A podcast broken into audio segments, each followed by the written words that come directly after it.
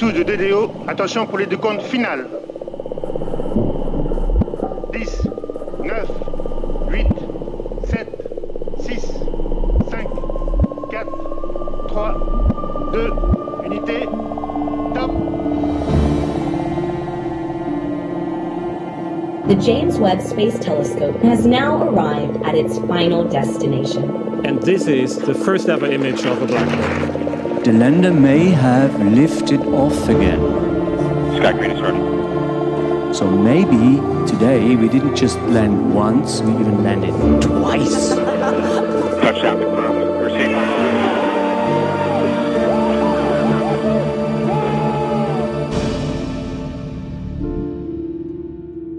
Hallo bei AstroGeo, dem Podcast der Weltraumreporter. Ich bin Franzi Konitzer Und ich bin Karl Urban. Und wir sind zwei Wissenschaftsjournalisten. Karl ist Geologe, der die Idee faszinierend findet, dass sich Leben vielleicht auf der Basis von Silizium anstelle von Kohlenstoff hätte bilden können. Da hätte es aber echt lang gedauert. Ja. Und ich bin Astrophysikerin, die vielleicht auch mal wieder gerne wissenschaftlich dichten wird in diesem Podcast. Aber nicht Oho. heute. Ja. Denn heute bekomme ich endlich meine geologische Geschichte, auf die ich mich schon seit der letzten Folge freue. Denn auch in dieser Folge erzählen wir uns gegenseitig eine Geschichte, die uns entweder die Steine unseres kosmischen Vorgartens eingeflüstert haben oder die wir in den Tiefen und Untiefen des Universums aufgestöbert haben. Franzi, auch bei mir war es ja jetzt lange her, dass ich dir eine Geschichte erzählt habe. Weißt du noch, was da war? Äh, die Steine. Die, oder? Die, die, die, äh, nee, irgendwas anderes. ah, Nicht vorbereitet. nein, Nein, das war die, so die, die eingefrorene Erde, war es, glaube ich. Snowball Earth. Ja, genau. Das war auch schön. Tatsächlich äh, hast du mich ertappt. Es ist äh, so lange her. Genau. Das war Ausgabe 54. Es ist mea culpa. Ich würde, ich würde dir, ich würde dir, äh, äh, äh, ja, ha. Ich muss das irgendwie wieder gut machen.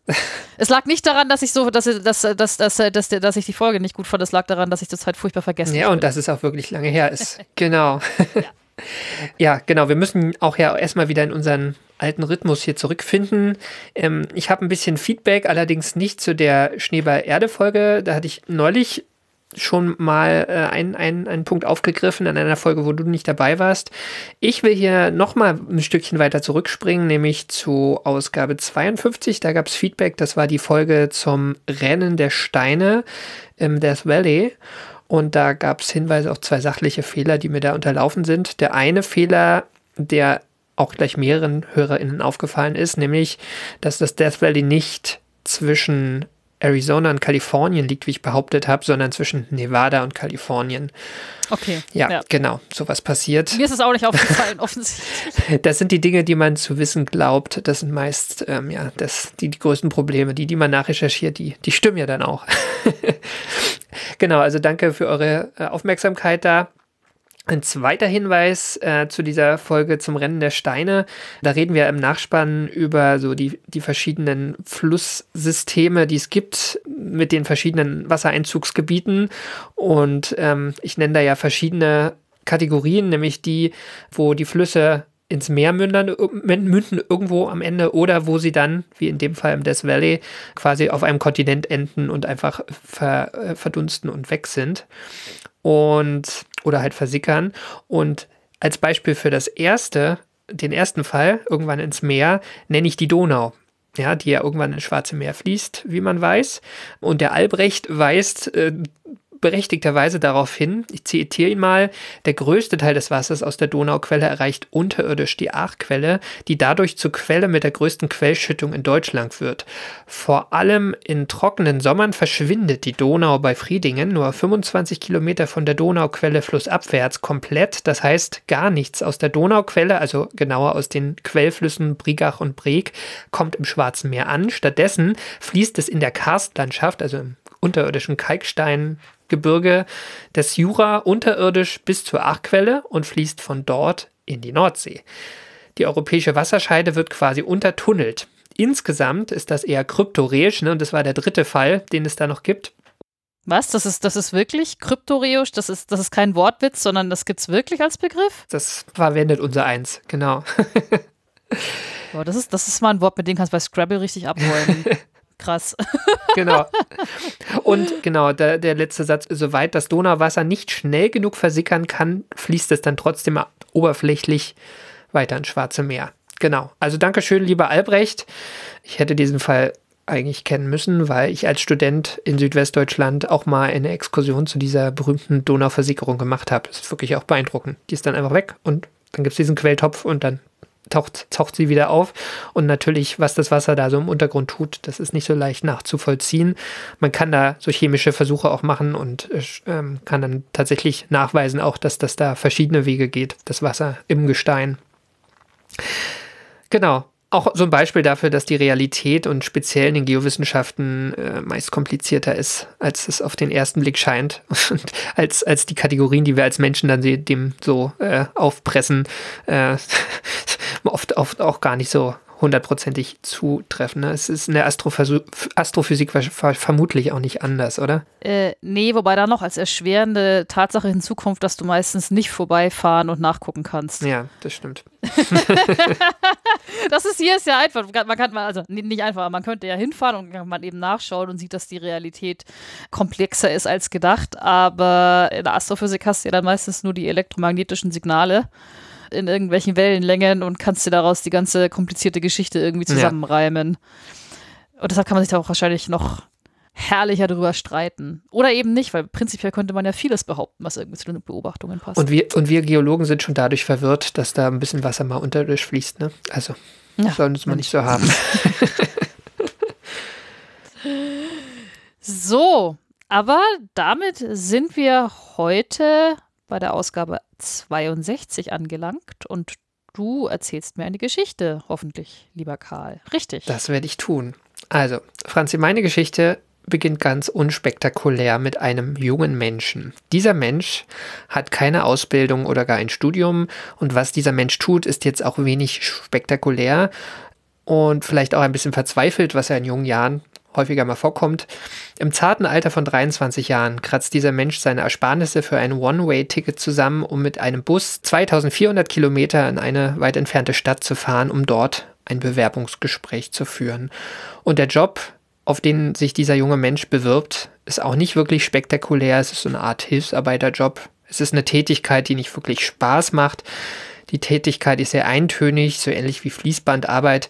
Die macht ja auch keiner gerne. Und man muss schon schlecht ausgebildet oder ziemlich verzweifelt sein oder dringend etwas Geld brauchen, um sowas zu machen. Aber das Bewerbungsgespräch läuft jedenfalls gut und der Mensch fängt auf dieser Stelle an. Er wird ganze 16 Jahre bei diesem Arbeitgeber arbeiten, aber das Entscheidende passiert schon im zweiten Jahr seiner Tätigkeit, nee, eigentlich im ersten Jahr seiner Tätigkeit schon, aber ungefähr nach zehn Monaten. Es ist ein Ereignis, das sofort ein ganzes Land und weite Teile der Welt in den Bann schlägt und das uns in gewisser Weise bis heute beschäftigt. Franzi, hast du eine Idee, um welchen Menschen und um welches Ereignis es geht? Äh. Also ich habe es mit Absicht sehr vage gehalten. Ähm, ich gebe ich geb, ich geb dir, mal, geb dir mal einen Tipp. Ähm, das Ereignis ereignet sich im Jahr 1930. Äh, ich will sagen, irgendein Vulkanausbruch, aber wahrscheinlich Okay, ich gebe dir noch einen zweiten Tipp. Es handelt sich um eine astronomische Entdeckung. Äh, dieses Tunguska-Dingsi-Bumsi? Nee. Okay, also. Irgendein Meteorit, irgendwie, komm, schau, es geht irgendwie um Meteoriten bestimmt oder irgendwie sowas. Also, der, der Mensch, um den es geht, dessen Name ist Clyde Tombaugh. Ah, äh, oh nee, oh, nee oh, der, oh, der Pluto-Fritze. also, wir müssen heute auf jeden Fall endlich mal über Pluto sprechen, habe ich mir gedacht. auf gar keinen Fall. also ich schiebe schieb gleich ein paar Disclaimer vor. Danke, danke, danke für den Namen. Clyde Tombaugh ist der US-amerikanische äh, Astronom, der Pluto entdeckt hat. Genau, wobei Astronom halt nicht ganz stimmt. Ne? Also meine Geschichte beginnt nur mit ihm. Ich will jetzt diese Geschichte von ihm nicht erzählen, weil die kennen, glaube ich, auch viele. In diesem Detailgrad kannte ich sie jetzt auch noch nicht. Er ist tatsächlich 23 Jahre alt, als er 1929 in seiner Heimat in Illinois, das ist relativ weit im Osten der USA, in diesen Bus steigt und zum Lowell Observatory in Flagstaff in Arizona fährt. Das sind wirklich diese 2400 Kilometer. Ganz untalentiert ist er nicht. Also er hatte zu Hause auf seiner, auf der Farm seiner Eltern sich schon mal ein Teleskop selber gebaut. Ja, das ist schon, schon nicht schlecht. Für jemanden, der noch nicht mal einen College-Abschluss hat. Er hat damit äh, Jupiter und Mars beobachtet und auch so, so Zeichnungen gemacht.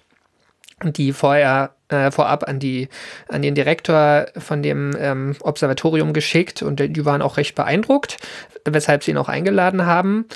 Genau, also der Rest ist Geschichte. Clyde Tombaugh wird am Lowell Observatory an ein neues Instrument gesetzt, ein neues Teleskop, wo er halt dann Nacht für Nacht den Sternenhimmel in kleinen Abschnitten fotografiert und immer auch immer nochmal zu anderen Zeitpunkten den gleichen Ausschnitt und dann verbringt er wirklich viele Stunden damit, äh, mit einem Vergrößerungsglas diese Aufnahmen zu vergleichen, um darin nach Veränderungen zu suchen, also so äh, Punkte, die sich bewegen zwischen diesen verschiedenen Aufnahmen.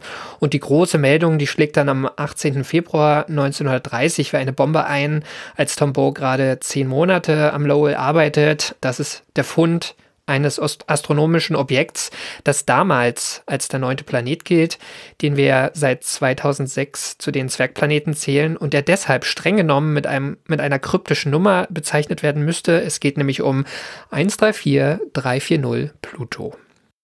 Ich möchte, dass du das die ganze Folge auch genauso sagst. du, du, meinst, das wäre auch nur fair gegenüber den ganzen Quasaren, den du, die du in der letzten Folge angesprochen hattest und ja, die auch alle so unsexy Na, Namen wie haben. Er, wie hieß er? Wie hieß er? ähm. 3C273. ja, du, du hast es schon inhaliert. Sehr gut. Genau. Ich möchte dich, ich hatte ja Disclaimer angesprochen, ich möchte dich beruhigen. Heute möchte ich nicht über die vermaledeite Frage sprechen, ob denn Pluto wirklich vielleicht doch ein Planet ist. Das ist definitiv eine, eine, eine astronomische Frage. Das heißt, das darfst du dann mal irgendwann machen, wenn du Lust hast. Das wird äh, da. Äh, oh weh. Good riddance. Ähm, da wäre die Folge auch schon vorbei. Aber ja. genau, lassen wir das. Ich finde, äh, wir sollten über eine viel spannendere Frage sprechen, nämlich was ist auf Pluto eigentlich geologisch los? Ja, da hatte man ja eigentlich immer gedacht, nix, ne, bis dann irgendwann mal eine Sonde vorbeigeflogen ist. Genau. Ich würde aber viel früher anfangen. Und zwar wusste man 1930 tatsächlich so ziemlich gar nichts über Pluto bis auf seine Umlaufbahn. Das betraf vor allem die Masse. Also es gab erste Schätzungen, die gingen von einem Planeten aus, der ungefähr zehnmal so schwer wie die Erde ist mit diesem Wert hätte man die Planetendiskussion 2006 wahrscheinlich anders geführt. Aber es brauchte nur ein paar Jahre nach der Entdeckung und ein paar bessere Teleskope und dann purzelte die Masse. Erst auf ein Zehntel der Erde, dann auf ein Hundertstel und zuletzt dahin, wo sie auch heute ist und auch stimmt, nämlich auf Zweitausendstel der Erdmasse. Auf ein Zweitausendstel. Moment, das, das, davon mache ich mir eine Notiz, falls du mich das später im ja, Quiz ist fragst. Immer besser, ist immer besser. genau, die, die, die purzelnde Masse führte übrigens zwei Witzbolde, also zwei Astronomen im Jahr 1980 dazu, die angenommene Masse von Pluto über die Zeit zu plotten und daraus zu extrapolieren, dass Pluto in wenigen Jahren verschwinden müsste. Ähm, was er natürlich nicht getan hat. Es gab noch ein Ereignis, was das Wissen über Pluto sehr gesteigert hat. Es ist ein sehr seltenes Ereignis und es ist nicht der Vorbeiflug der Raumsonde. Ähm, hast du eine Idee, was es sein könnte? Eine Okkultation oder eine Annäherung mhm. oder irgendwie sowas? Genau. Ähm, Okkultation von wem? Boah, du fragst mich Sachen. Äh. Ich kann es dir auch erzählen, muss dich nicht auf die Folter ja. spannen. Äh, also äh, nicht einer von den inneren Planeten wahrscheinlich. Nee, es geht, es geht um Charon, um den, um den ah. groß, größten Mond. Der hat ja ähm, einen großen Prozentsatz der Masse von Pluto. Das ist eigentlich wie so ein, wie so ein Doppelzwergsystem schon fast. Ähm, die anderen Monde, die Pluto noch hat, sind ja deutlich kleiner. Und im Jahr 1985 standen Pluto und Charon ähm, gerade so zueinander, dass sie sich aus der Sicht der Erde gegenseitig bedeckt haben. Zum, über ein paar Monate ist es ein paar Mal vorgekommen. Und diese Bedeckungen sind sehr selten. Also die, die Umlaufzeit von Pluto um die Sonne, das sind ja 248 Jahre. Und nur zweimal während eines Sonnenumlaufs gibt es ein paar Monate mit solchen Bedeckungen, also grob alle 124 Jahre. Ne? Also mhm. es wird auch jetzt noch relativ lange dauern, bis das wieder passiert. Also wir erleben es nicht mehr. Ja, wir wahrscheinlich nicht. Was dabei passiert ist, wenn Charon hinter Pluto wandert, verschwindet auch sein Licht, ne? also das Licht, was Charon reflektiert. Und das Pluto-System, was ja zumindest in damaligen Teleskopen nur als Punkt auflösbar war, das wird dadurch etwas dunkler. Und man erhält dadurch spektroskopische Daten, die nur von Pluto stammen können. Und wenn Charon sich dagegen vor Pluto schiebt, also er deckt ihn ja nicht komplett, aber er schiebt sich so langsam vor und ist dann irgendwann wieder weg, ähm, dann verschwinden so nacheinander verschiedene Landschaften auf Pluto und die helleren Landschaften bewirken ein schnelleres Abdunkeln und dunkle Landschaften auf Pluto einen, einen flacheren Lichtabfall. Und dadurch kann man dann schon mal so ein, so ein Modell sich überlegen, wie grob so die, die Oberfläche von Pluto aufgebaut ist, also ob es ähm, große Unterschiede in der Helligkeit sein, seiner Landschaften gibt oder ob das recht gleichmä gleichmäßig hell reflektiert letztlich.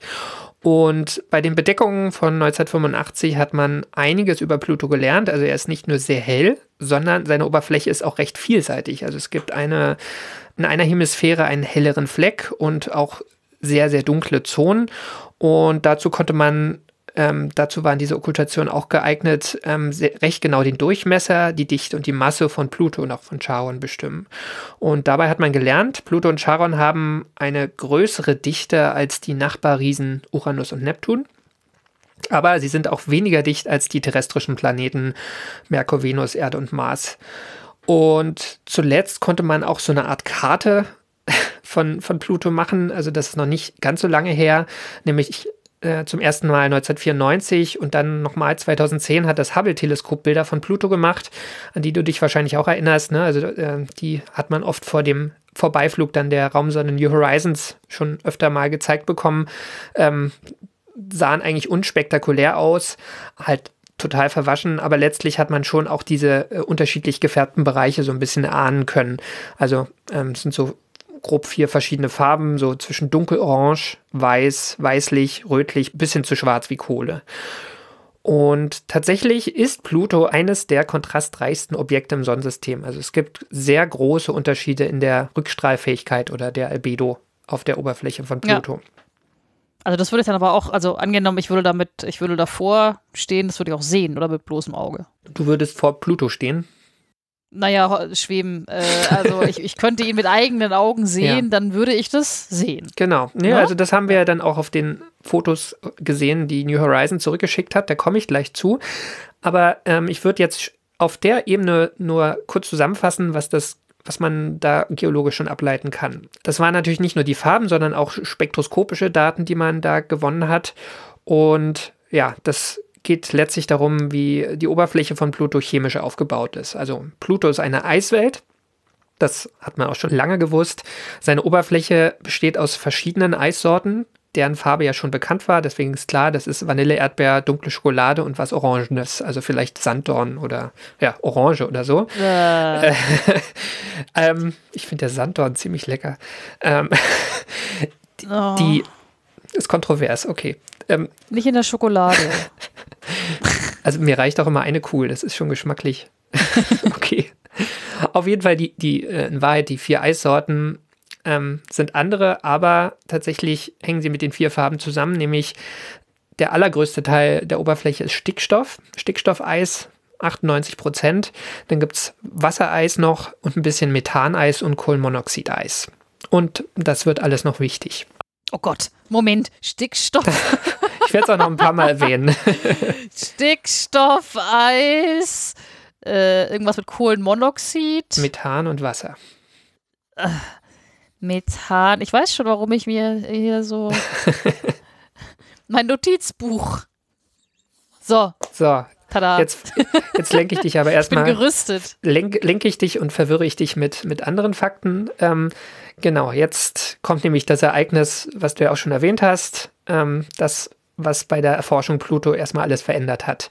Das Ereignis, bei dem aus diesem winzigen Punkt oder diesen verwaschenen Karten, die es schon gab, eine Welt wurde sag nicht ein Planet, eine Welt wurde. Mhm. Ähm, jetzt Danke. könnten wir Geologie, jetzt können wir wirklich Geologie betreiben. Also es geht natürlich um New Horizons, hatte ich erwähnt. Die ist im Januar 2006 gestartet und nach 9,5 Jahren, also fast nach einem Jahrzehnt, am 14. Juli 2015 durch das Pluto-System geflogen. Die meisten Daten wurden in ungefähr 30 Stunden gesammelt. Und ähm, das muss man sich klar machen. Ne? Also stell dir vor, du bist Biologin Biologin. Du hättest vor, einen Ameisenhaufen zu untersuchen. Du schulterst also deine ganzen wissenschaftlichen Werkzeuge, läufst in einem Affenzahn stundenlang einen Marathon, um dann am Ende in vollem Sprint zwei Sekunden auf den Ameisenhaufen zu schauen. Und in diesen zwei Sekunden erfasst du dann nicht nur die Form des Hügels, sondern wo sich gerade Ameisen befinden und ähm, wie der Verlauf unterirdischer Gänge ist und wo die Ameisenbrut liegt. Und am Ende kannst du sogar, wenn du deine Daten später dir anschaust, rekonstruieren, äh, wie die Ameisen diesen Haufen gebaut haben. Ja, so ungefähr war das. Ich weiß schon, warum ich nicht Biologin geworden bin. also in diesem Podcast ähm, sind, gehen wir da, glaube ich, auch ein bisschen dilettantisch ran. Ne? Ich, ich, vermute, sie machen das anders, aber was weiß ich denn schon? ja.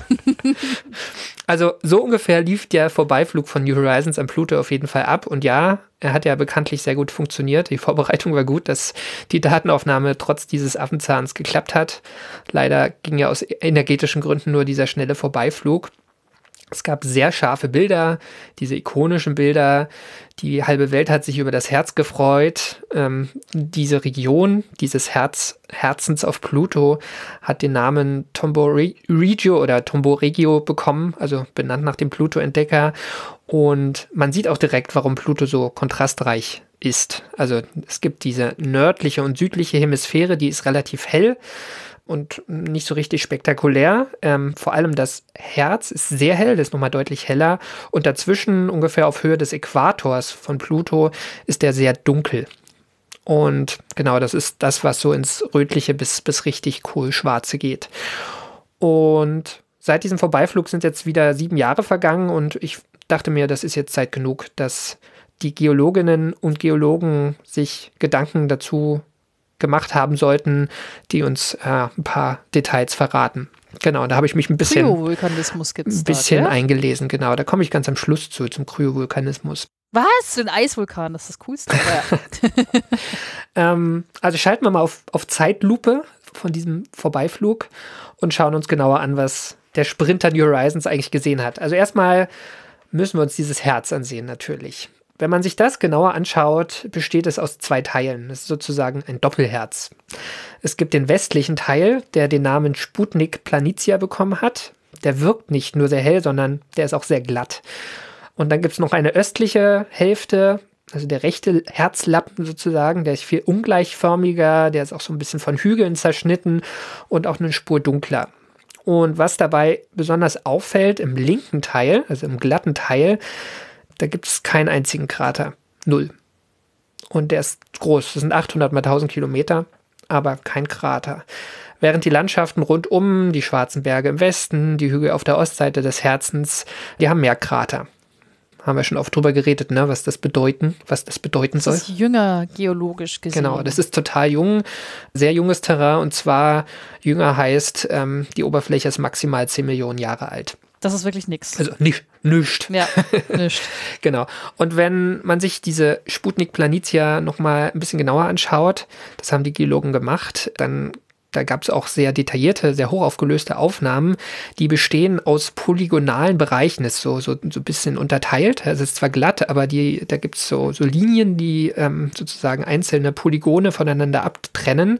Und es sind exakt 199 Stück die, der Vortrag von der Geologin äh, von der University of Arizona, die ich mir, den ich mir dafür angeguckt habe, die hat gesagt, die haben echt lange gesucht, noch das 200. Stück zu finden, aber sie haben es nicht gefunden. Es sind 199 und deren Oberfläche ist jeweils so ein bisschen gewölbt, so ein bisschen rundlich, also so wie so ein leichter Hügel, der sich in der Mitte aufwölbt und die einzelnen Polygonen sind ähm, von, von Gräben unterbrochen und diese Gräben haben in der Mitte noch so einen ganz kleinen, noch so einen kleinen Höhenzug. Also da ist so eine, so eine Linie, die da nochmal durchgeht. Genau, und bevor ich dir erzähle, was das alles zu bedeuten hat, müssen wir kurz in die Geschichte von Pluto zurückspringen und zwar relativ weit. Nämlich vor ungefähr vier Milliarden Jahren, also in der Zeit, wo die Planeten und Zwergplaneten noch alle recht jung waren, da ist auf Pluto ein Meteorit eingeschlagen. Und der hat einen ziemlich großen, großen Krater geschlagen. Und da passierten ein paar Dinge. Einmal wurde natürlich sehr viel Material wieder rausgeschleudert und aus diesem Material ist vermutlich Charon, also der groß, größte Mond, entstanden. Ja, deswegen ist er auch ziemlich dicht dran bei Pluto. Übrigens auch eine Parallele zu, zur Erde und Erde, unserem Mond. doch, genau, ja. was ja, also Ja. sozusagen ein, ein Bruder im Geiste. Auf Pluto ist natürlich ein ziemlich großer Krater entstanden dabei, nämlich genau dort, wo heute die westliche Hälfte des Herzens Sputnik Planitia liegt. Und tatsächlich handelt es sich auch heute um eine Senke, also Planitia ist das lateinische Wort für ein, eine Ebene.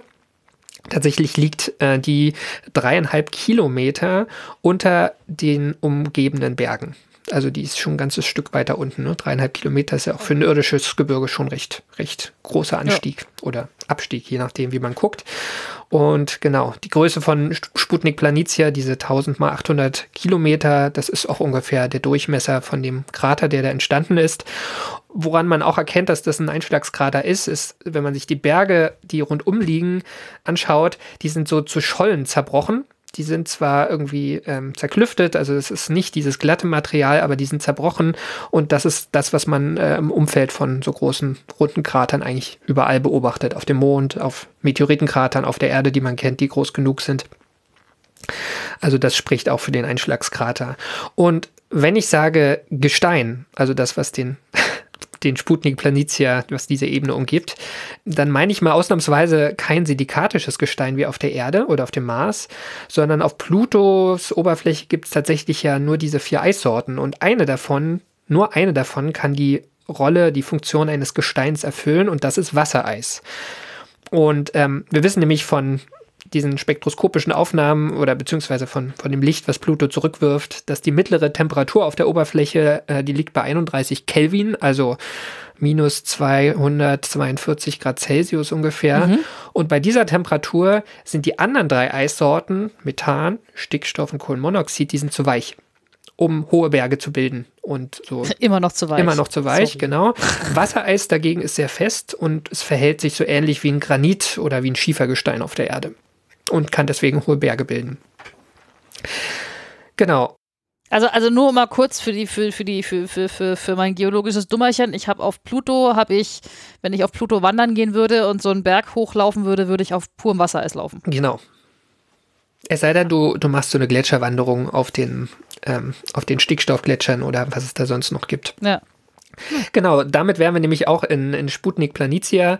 Diese 199 polygonalen weißen Aufwölbungen, die sind folgendermaßen entstanden, nämlich, also nach dem, was man glaubt, nach diesem großen Einschlag vor vier Milliarden Jahren bildete sich in dieser sehr tief gelegenen Region eine Kältefalle. Also der, der Pluto, der ja aus sehr viel Eis besteht, wenn er der Sonne näher kommt, der kondensiert der verdampft bzw. sublimiert eigentlich das Eis, also wird, wird, vom, wird von fest zu, zu gasförmig und es bildet sich so eine sehr dünne Atmosphäre, die auch New Horizons ja beobachtet hat am Pluto. Also ist bis heute so, es war auch damals schon so wahrscheinlich. Und wenn der Pluto dann wieder von der Sonne wegwandert, dann wird es kälter und das, ähm, das, dieses, diese Gase, die resublimieren und werden wieder zu Eis. Und an so einem sehr tief, in so einer sehr tiefen Senke, Senke können die noch viel besser ähm, zu Eis werden. Und deswegen bildete sich dort halt diese Eisschicht. Pluto-Jahr für Pluto-Jahr wurde die immer höher. Das wurde irgendwann eine mehrere Kilometer dicke Schicht Eis und zwar vor allen Dingen Stickstoffeis, weil das ist das, was als erstes auch entsteht. Das, was wir von Gletschern auf der Erde wissen, nämlich ähm, das ähm, oder auch von irgendwelchen Versuchen im Physikunterricht, dass äh, durch Druck, wenn man, wenn man Eis unter Druck setzt, dann wird es warm. Also jedes Material wird warm, aber das Eis wird dann irgendwann so warm, dass es auch schmelzen kann. Und die Vermutung ist, dass das auch für, für, diese, für diesen großen Gletscher gilt, der wirklich hauptsächlich aus Stickstoffeis besteht, der in dieser Ebene liegt. Und deswegen taut er auf der Unterseite. Aber nicht, aber nicht nur das, er ist auch einfach warm unten und warmes Material, selbst wenn es fest ist, hat die Tendenz aufzusteigen. Ne? Also da, das ist so ein bisschen wie in einer Lavalampe, die ist jetzt zwar flüssig, aber letztlich gibt es da auch ja so, so, eine Bewegung nach oben. Man kennt das auch von den vulkanischen Hotspots im Erdmantel. Der Erdmantel ist ja auch fest, aber recht warm. Und an manchen Regionen, wo es diese Hotspot-Vulkane gibt, zum Beispiel unter Hawaii, da steigt ja dann auch so ein, ähm, ja, so, so ein Konvektionsstrom im eigentlich festen Gestein auf, der dann erst ganz nah an der Oberfläche auch zu Lava oder Magma werden kann. Die Dummerchenfrage ist trotzdem, wie schaut Stickstoffeis eigentlich aus? Also würde, würde, würde ich, äh, also wie, wie schaut's aus? Es ist sehr hell, aber es ist nicht ganz so, so, so weiß wie jetzt frisch gefallener Schnee. Also es hat, glaube ich, eine, eine rötliche Komponente. Ich weiß aber nicht, ob du die mit bloßem Auge sehen würdest. Ne? Also die Bilder, die wir von Pluto haben, die sind ja dann auch immer ähm, sehr angepasst. Erstmal auf die sehr, sehr schwache Sonne. Die ist ja schon sehr schwach am Pluto. Und natürlich auch abhängig dann, was für Spektralkanäle die Kamera verwendet hat. Insofern bin ich gerade ein bisschen überfragt, wie das für dein bloßes Auge Ja. wahrscheinlich ganz anders als auf den Fotos, vermute ich. Ja. Mm. Auf jeden Fall gibt es Konvektionsströme im festen Material und das erklärt jetzt diese Polygone. Und zwar gibt es so einige, nämlich wahrscheinlich ungefähr 199 solcher Konvektionsströme, die sozusagen von der Unterseite von, diesen, von diesem Gletscher nach oben aufsteigen. Und je näher dieser Konvektionsstrom, das ist wie so ein Strahl, ne, der von unten aufsteigt, äh, relativ begrenzt, aber je näher der der Oberfläche kommt, wo es ja am kältesten ist, zweigt er sich auf. Ne, das, das hängt damit zusammen, dass sich das Material auch abkühlt. Also wie so, ein, wie so ein Regenschirm, der nach oben ein bisschen größer wird. Und irgendwo hat er dann seine Grenze. äh, Und das ist gerade so die, die Größe von diesen Polygonen an der Oberfläche. Und deswegen gibt es auch diese Aufwölbung, ne, weil von unten immer Material nachkommt.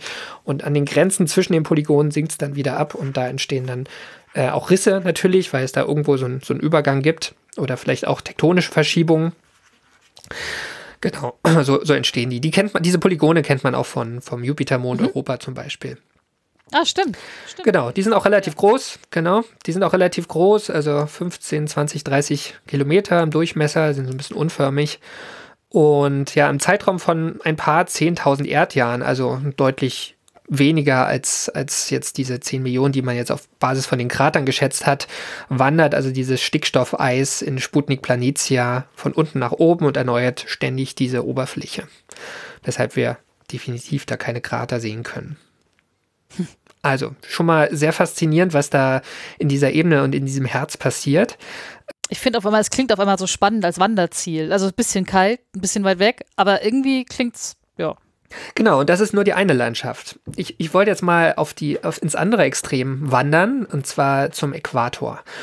Diese, der Äquator, der ist ja relativ dunkel. Also das ist so ganz grob. Ähm, der, leider ist der, ähm, es verfolgt eigentlich so grob dem, dieses dunkle Band, das ist wie so ein Band, was einmal um Pluto rumläuft. Der große, ähm, große Einschlagskrater liegt so halb im Äquator drin, also so randlich zumindest, deswegen wird das schwarze Band da unterbrochen. Aber genau, die Ursache dafür liegt ja weit in der Vergangenheit. Aber im Großen und Ganzen ist es so, dass der Äquator halt wirklich äh, dieses dunkle Material hat. Und das ist im Großen und Ganzen Wassereis, also das Gestein auf Pluto. Und es ist gleichzeitig die, die älteste Oberfläche. Also die Geologin, die ich vorhin schon mal zitiert habe, die heißt Veronica Bray von der University of Arizona, die sagt dazu in ihrem Vortrag, äh, diese Landschaft ist eigentlich übersättigt mit Kratern. Also es gibt so viele Krater, dass eine genaue Altersbestimmung auch gar nicht mehr so Dass richtig keine Landschaft mehr übrig genau, ist. gar nicht mehr möglich ist, das Alter auf Basis der äh, Krater zu bestimmen, weil wenn ein neuer Krater schlägt, kann er nur andere wieder überdecken. Also es ist eigentlich Ja. nur ja, ein- eine Kraterwüste, so richtig. Und es gibt interessanterweise, abgesehen von dem ganz großen Sputnik Planitia, kein Stickstoffeis. Oder andere, wenig von den anderen Geschmacksrichtungen. Jetzt muss ich einen kleinen Exkurs machen, nämlich äh, kommen wir zu einem elementaren Punkt, der hilft, Pluto zu verstehen. Und das ist sein Orbit, beziehungsweise seine Rotationsachse, also beides zusammen. Ja. Pluto rotiert in sechs Erdtagen einmal um seine Achse. Also ein Tag auf Pluto ist sechs Erdtage lang. Und diese Achse ist allerdings um 122 Grad gegen seine Bahnebene geneigt. Ne? Also Oh, das ist ein bisschen mehr als bei der Erde. ja, genau. Also das, das bedeutet, der Nordpol, der zeigt nicht, wie sich das für einen normalen Planeten gehört, nach oben, so ganz grob gesprochen, sondern er schräg, zeigt so schräg nach unten. Das heißt auch, dass er der, also ich meine, wir haben diesen Nordpol definiert, ne, dass es der Nordpol ist, aber letztlich sieht man das daran, wie rum er dreht. Also er dreht sozusagen auch andersrum als die anderen Planeten, fast alle, ähm, und robbt sich sozusagen so, so halb, halb schräg äh, seine Umlaufbahn entlang, so grob. Ne? Das führt dazu, dass es auf Pluto ein, nur einen sehr schmalen Streifen gibt, rund um den Äquator eben, in dem unabhängig von der Jahreszeit die Sonne schein, Ja. scheinen kann. Ähm, Ja. Genau. Und in dieser Region mit diesen eher milden Temperaturen, ne, es ist ein paar Dutzend Kelvin, es ist jetzt nicht so richtig warm, aber es ist halt gleichförmig, können sich diese ganzen Eissorten Stickstoff, Kohlenmonoxid und äh, Methan nicht gut ablagern und wieder sublimieren. einfach zu warm. Es ist einfach zu heiß, ja. Also nur das Ja. Wassereis, dem ist es egal, weil ähm, das ist dann noch weit, weit weg von dem Punkt, wo es sublimieren würde. Mm, Und genau, stattdessen sammelt sich dort was anderes an und das sind Toline. Hast du schon mal von Tolinen gehört? Nö. Ähm, das ist ein Begriff für eine Materialgruppe. Das ist also jetzt keine chemische Verbindung, sondern es ist eine Gruppe von chemischen Verbindungen. Und das ist so ein verbackener Mix aus organischen Stoffen, die entstehen, wenn das Material, was so Kometen und Mikrometeoriten ähm, ablagern und irgendwie noch mit Protonen aus dem Sonnenwind und was der Sonnenwind sonst noch so anbringt, wenn das miteinander reagiert, bildet sich diese Mischung und das verursacht so eine, so eine rötliche Färbung, die viele Objekte ohne Atmosphäre im Sonnensystem haben. Und gerade im äußeren Sonnensystem, wo es kühl ist, also sieht man auch auf Monden, also die eher silikatisch sind oder die, die wenig sich verändern von, von den Gasriesen. Da, da sieht man das teilweise auch und gerade auf Asteroiden sieht man das auch relativ häufig. Und das macht auch wirklich diese, einen Teil der, der Färbung oder eigentlich einen Großteil der Färbung aus auf äh, in dieser Äquatorregion. Genau, die haben wir damit auch erklärt. Ich muss noch was sagen zu den anderen Eissorten. Also, wie ist das mit Stickstoff, Kohlenmonoxid und Methan? Da muss ich jetzt noch das andere, was ich schon angesprochen hatte, die, die Bahn von Pluto um die Sonne. Die hat auch noch eine Besonderheit, außer dass sie relativ weit äh, rausgeht, also dass sie, äh, dass ein Umlauf Und ihr fragt euch, warum Pluto nie ein Planet hätte sein sollen. Ah. genau, das, das, das, das unterscheidet ihn auch von den echten Planeten, nämlich äh, ist die Bahn ja ziemlich exzentrisch, also verglichen mit dem Planeten. Also das heißt, der sonnennächste Punkt, da wandert Pluto ja sogar innerhalb die, der Neptunbahn und da tauen in, dieser, in diesem geringeren Abstand zur Sonne tauen dann Stück für Stück diese Eise auf. Also zuerst sublimiert das Methan, dann das Kohlenmonoxid und zuletzt, wenn es noch wärmer ist, auch der Stickstoff. Und Pluto entwickelt in dieser Zeit, wo er näher an der Sonne ist, eine Atmosphäre, die liegt bei, ähm, da gibt es unterschiedliche Schätzungen, die sich teilweise auch widersprechen. Auch New Horizons hat da einen Messwert gegeben, die der, der Teleskopmessung von der Erde ein bisschen widerspricht, aber sagen wir mal grob, ein Pascal. Das ist ein Hunderttausendstel der Dichte der Erdatmosphäre am Boden oder ein Tausendstel der Marsatmosphäre. ne? Also Marsatmosphäre ist ein Hundertstel der Erdatmosphäre Ja. und davon dann nochmal ein Tausendstel. Also es ist nicht viel, ne? Also es ist wirklich eine sehr, sehr dünne Atmosphäre. Und es gibt die Vermutung, dass die irgendwann wegfriert, wenn Pluto sich weiter von der Sonne entfernt und auf seiner langen, exzentrischen Bahn ja auch wirklich sehr weit rauswandert. Wieso wegfrieren? Also, also äh, das ist dann so eine Sache, das passiert dann ganz normal in einem, in, innerhalb von einem Pluto, Ja, ja, genau. oder, oder ist die Atmosphäre irgendwann ganz weg? Weil das macht ja keinen Sinn, weil es müsste ja eigentlich immer so sublimieren und dann wieder gefrieren und dann sublimieren. Das, das, oder? das ist eine Vermutung. Also das, das kann man, hat man noch nicht äh, abschließend geklärt, was auch damit zusammenhängt, dass Pluto, als er entdeckt wurde, 1930 war er 34 AU von der Sonne weg. Dann hat er irgendwann, ich glaube in den späten 90ern, seinen ähm, sonnennächsten Punkt durchlaufen.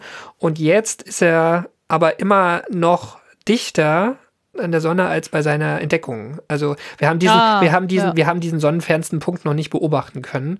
Deswegen Ja. ist die Frage, ob die, äh, diese dünne Atmosphäre komplett verschwinden kann. Auf jeden Fall nimmt die Dichte ab, was auch damit zusammenhängt, also es wird kälter, es friert aus, es gibt diese, gerade in Richtung Pole gibt es dann diese Eisschichten, ne? also es sind diese, diese anderen Ja. weißen Bereiche, wo sich dann halt vor allen Dingen äh, Methan und ähm, Kohlenmonoxid Eis ablagert und zusätzlich hat auch der Sonnenwind noch einen gewissen Faktor, dass, dass ein Teil der Pluto-Atmosphäre weggeblasen wird. Naja, aber das wäre ja, wäre ja, ich finde das trotzdem unrealistisch, dass wir beobachten Pluto zum, also für uns zum ersten Mal und dann ist es genau die Umlaufbahn, wo dann die restliche Atmosphäre flöten geht. Das finde ich äh, wenig. Naja, er war, als er entdeckt wurde, ja auch schon relativ nah dran. Also es kann, es kann sein, dass sie verschwindet, aber das, ähm, Ja, aber dann kommt sie ja wieder bei der nächsten sie kommt wieder. Das Genau, es ist, das, ja, ja, genau. das wollte ich sagen. Also es ist ein Zyklus, genau, das, war- das Ja. war deine Frage, ne? Ähm, ja, Genau. Es ist auf jeden Fall ein Zyklus. Es gibt Zeiten, wo mehr Eis zu ähm, Gas wird und die Atmosphäre anreichert und es gibt Teile, wo der Gasanteil dann wieder abnimmt. Genau. Und ja, zusammenfassend, es gibt oder beziehungsweise ergänzend, es, gibt noch sehr viel zu erzählen zu Pluto. Ähm, ich kann jetzt nicht so ins Detail gehen. Ich mache vielleicht noch mal so, ein, so ein, äh, eine, ein, eine Wandertour mit dir über Pluto oder so. Eine Wandertour wir- über Pluto fände ich wo, cool. wo, wir, wo ja. wir wirklich auch noch mehr ins Detail gucken. Ich würde ich würd noch zwei, drei Sachen erwähnen. Also zum einen, Die Kryovulkane zum Beispiel. Genau, da, da muss ich ein bisschen ausholen. Also man vermutet unterhalb von diesem großen Stickstoffgletscher von Sputnik Planitia einen flüssigen Ozean aus Wasser. Ähm, wir hatten ja neulich auch mal über Europa gesprochen, also den, den Jupitermond, wo es ja auch diesen Ozean gibt. Hier, hier, da hatte ich ja diese ganzen Schritte aufgezählt, wie man darauf gekommen ist. Bei Pluto ist es ähm, relativ, ist es ein bisschen kruder, ähm, das, das Datenmaterial, was man da hat, aber man hat eine Dichteanomalie gemessen. Ähm, unterhalb von Sputnik Planitia. Also da ist einfach irgendwas dichter, dichteres Material und es gibt eigentlich nur eine Erklärung, die man dafür hat, dass so punktförmig ähm, die Dichte höher ist und das ist Wasser. Also Silikatgestein, es gibt wahrscheinlich einen Silikatkern in Pluto, aber es gibt jetzt keinen Grund, warum der an einer Seite stärker sein sollte oder dichter sein sollte oder mehr vorhanden sein sollte. Und äh, Wasser hat ja diese dichte Anomalie, ne, bei 4 Grad die höchste Dichte und deswegen, es gibt viel Wasser auf Pluto ähm, und aus irgendeinem Grund muss es da flüssig sein. Das verbindet so ein bisschen das Thema äh, verbindet sich so ein bisschen mit dem Thema Kryovulkane. Man ist sich relativ sicher, dass es Kryovulkane auf Pluto gibt, weil diese Atmosphäre, die Dichte der Atmosphäre nicht hundertprozentig durch sublimierendes Eis erklärt werden kann. Also dass, dass es da wahrscheinlich auch noch aktivere Prozesse geben müsste. Es gibt ein paar, zwei, drei Orte, wo man denkt, das könnten so Schlote sein. Ähm, da ist es aber umstritten, ob dies wirklich sind oder was an diesen Orten ähm, der Vulkan dann selber ist. Aber das, was man tatsächlich weiß, ist, dass es in der Nähe von Sputnik Planitia ist, also in irgendwie irgendwie unterirdisch vielleicht verbunden mit diesem unterirdischen Wasserozean und man findet da Strukturen, die man von ähm, Vulkangebieten auf der Erde kennt. Ja, und jetzt haben wir wieder diese Parallele zum Vulkanismus auf der Erde. Es gibt nämlich ähm, Effekte auf der Erde, wenn ein Vulkanausbruch bricht, zum Beispiel jetzt gerade auf Hawaii, ähm, da bilden sich so Lavatunnel. Die, die Lava fließt und da, wo sie Kontakt zur Luft hat, wird sie schon wieder fest und diese, diese Kruste schirmt dann aber die äh, noch flüssige Lava innen, innen ab von der Luft und deswegen ähm, kann die in diesen Tunnel weiterfließen. Und genau das passiert mit äh, auf Pluto, bloß dass es um Wasser, um Wassereis gibt. Also äh, da ist das flüssige Wasser die Lava, die, da bilden sich so Tunnel, Lavatunnel, die aus äh, Wassereis besteht und da drin kann das flüssige Wasser noch ein Stückchen weiter fließen, bis es dann irgendwann komplett wieder fest wird. Ich weiß nicht, ich würde mir das mal schon mal gerne, ich meine, es wird nie passieren, ne? Aber ich würde mir, ich würde mir sowas gerne wahnsinnig anschauen. Das fände ich irre. Ja. Wenn der Weg nicht so weit wäre, ne? Ja, es ist, es ist äh, komplett unrealistisch, dass das noch was wird in diesem Leben, aber ähm, das wäre, das wäre, das wäre schick. Das wäre cool.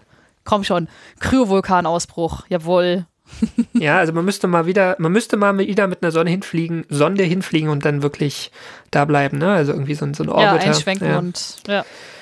Naja, schauen wir mal, vielleicht erleben wir das Und ja das noch. sage ich als jemand, der Pluto wirklich doof findet.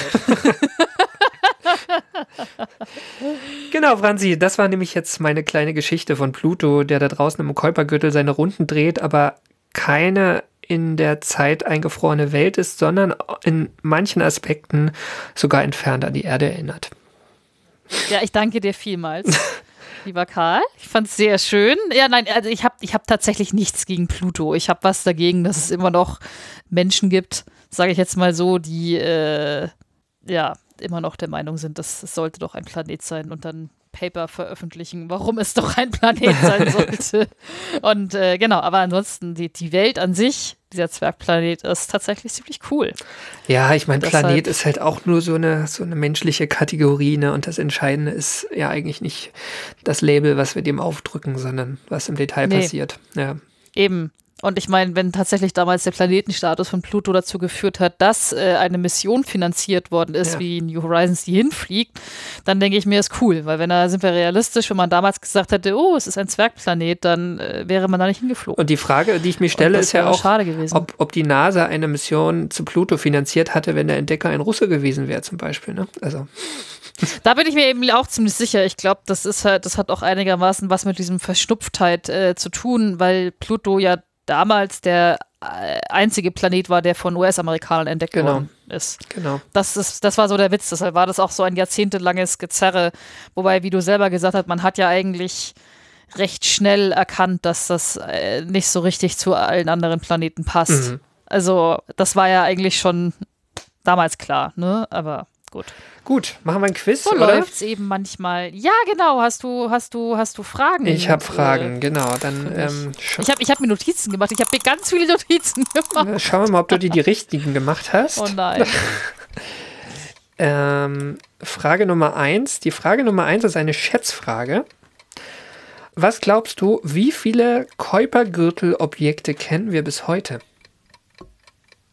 Oh, komm schon, Karl. Ähm, 100. Okay, jetzt muss ich entscheiden, ob das richtig ist. Ähm, ich würde sagen, knapp daneben. Es sind 2000. Also eine, Größen, Ah. eine Größenordnung, ne? Also sie fast, fast noch komm, richtig, komm, genau. komm, eine, eine Größenordnung oft. Das, das, Die, die, die Vermutung besteht, dass es ein paar hunderttausend sind. Ähm, ja, ja. aber klar, also ich finde 2000 auch schon ganz schön viel eigentlich, ne? Also Ja. gemessen daran, dass Pluto 1930 der erste war. Genau. Frage Nummer zwei. Wie heißen die vier Eissorten auf Pluto? Ah, Moment. Hm. Stickstoffeis, Kohlenmonoxid, Methan und Wassereis. Nein, das war, das war. Ah! Das konnte nur schief gehen. Achtung! Richtig! Sehr schön. 1a. Frage Nummer drei. Was für Eis liegt in der linken Kammer Sputnik Planitia, also linken Herzkammer, und warum ist es so weiß? Äh, Stickstoffeis. Hat eine höhere Albedo als Wassereis, keine Ahnung. Ähm, ja. Also man könnte sagen, ähm, dass es dieser Meteoritenkrater ist, in dem ähm, diese, diese Prozesse ablaufen, dass sich, dass sich das Eis ständig erneuert und deswegen es auch nicht irgendwie dunkel ma- gemacht werden kann von Tullinen, Ach die so, nee, ich war, oder ich war, so. ich, war- ich, genau. auf, ich, ich habe mir, ich hab mir überlegt, warum du so gemein bist, mich zu fragen, warum Stickstoffeis an sich heller als Wassereis Ja, das- ist. du hast- gedacht, aber du, du hast versucht, die Frage als Physikerin zu beantworten. Ne? Das ist, es, sei, So, was? es, ist, es, ist, es sei dir, ähm, es sei dir gegönnt, ist okay. Aber ich kann dir sagen, dass es höchstens 10 Millionen Jahre alt ist. Die, die Frage hat mich ja auch verwirrt vorhin. Äh, das muss ich vielleicht glatt nochmal nachtragen. Das interessiert mich jetzt auch, also wie, wie sich diese Eise optisch unterscheiden. Machen wir mal weiter. Frage Nummer vier. Warum ist es rund um Plutos Äquator eher dunkel? Äh, weil das, Moment, das ist relativ dunkel, weil das ein schwarzes Band ist, besteht aus Wassereis und ist die älteste Oberfläche und müsste deshalb eigentlich mit Kratern voll sein. Ja, genau. Und dann gibt es halt noch diese Tulline, die sich, die sich da ablagern. Genau. Aber passt. Ähm, Ich habe Tuline aufgeschrieben und ein dickes Fragezeichen dahinter gemacht, weil ich das sofort googeln werde, wenn die Folge zu Ende ist. genau. Und dann die letzte Frage. Welcher ist dein Lieblingszwergplanet?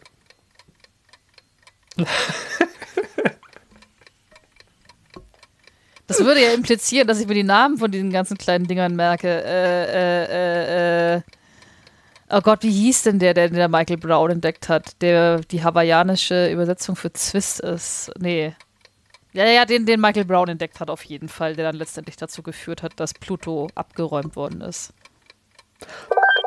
Okay. Sehr schön. Warte, warte, Moment mal, ich, ich, ich ich schaue das jetzt nach. Ähm, Ich, ich, ich wollte auch nicht den richtigen Namen, ich wollte nur, ähm, dass du einen benennst, der dein ach so, Lieblingszwergplanet ist. äh, Eris, Eris heißt Genau. der. Wenn ich gemein gewesen wäre, hätte ich gesagt, es gibt nur eine richtige Antwort, aber Was, wieso? nein, nein, ich bin ja nicht gemein. Ich bin ja auch kein Pluto-Fanatiker. Ich habe ich hab wirklich nichts gegen Pluto. Ich hab, ich hab, äh, ich finde den, ich den sehr spannend. Ich finde das, äh, wie gesagt, diese, diese leidige Diskussion, die eigentlich, äh, erfolgreich geführt worden ist. Und deshalb, ja.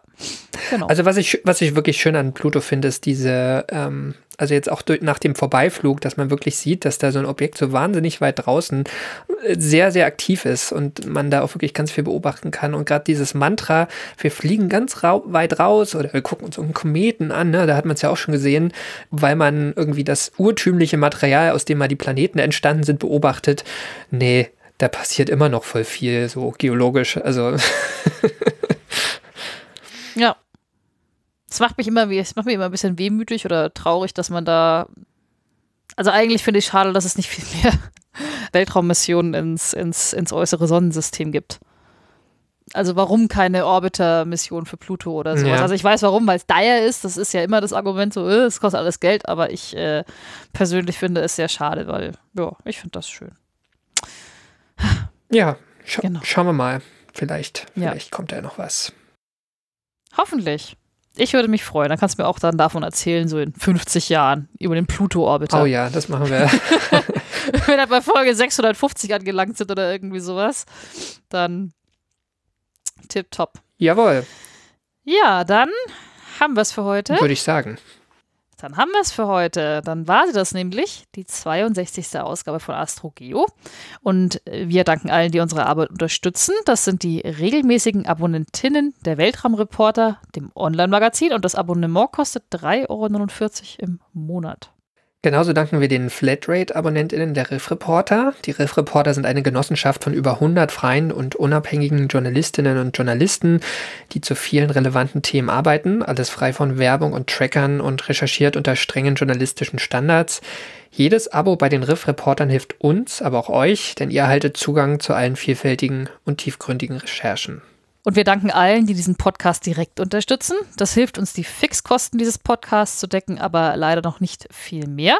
Und deshalb freuen wir uns über eine Unterstützung auf Steady oder über direkte Überweisungen. Und alle Möglichkeiten, uns zu, finanziell zu unterstützen, findet ihr auf unserer Website astrogeo.de.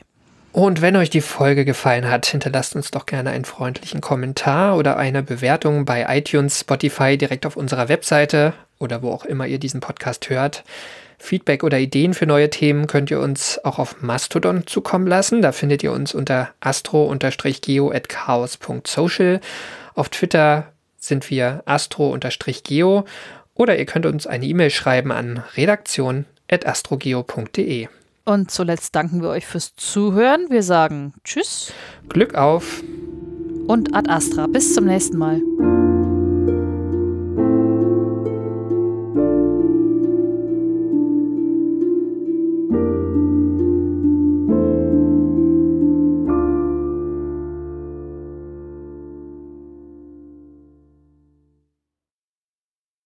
Und die große Meldung schlägt dann am 18. Februar 1930 ein. Irgendwo piept's. Ist es bei dir oder bei mir? Das ist bei dir. Okay, warte mal kurz.